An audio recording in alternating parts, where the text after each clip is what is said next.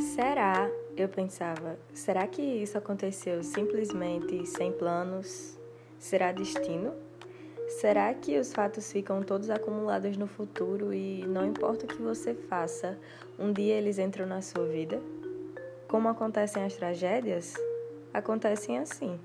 As ideias de repente surgem na nossa cabeça. São primeiro um fiapo, um quase nada. E você tenta não pensar naquilo, mas você pensa naquilo o tempo todo. Tudo estava bem claro naquele momento.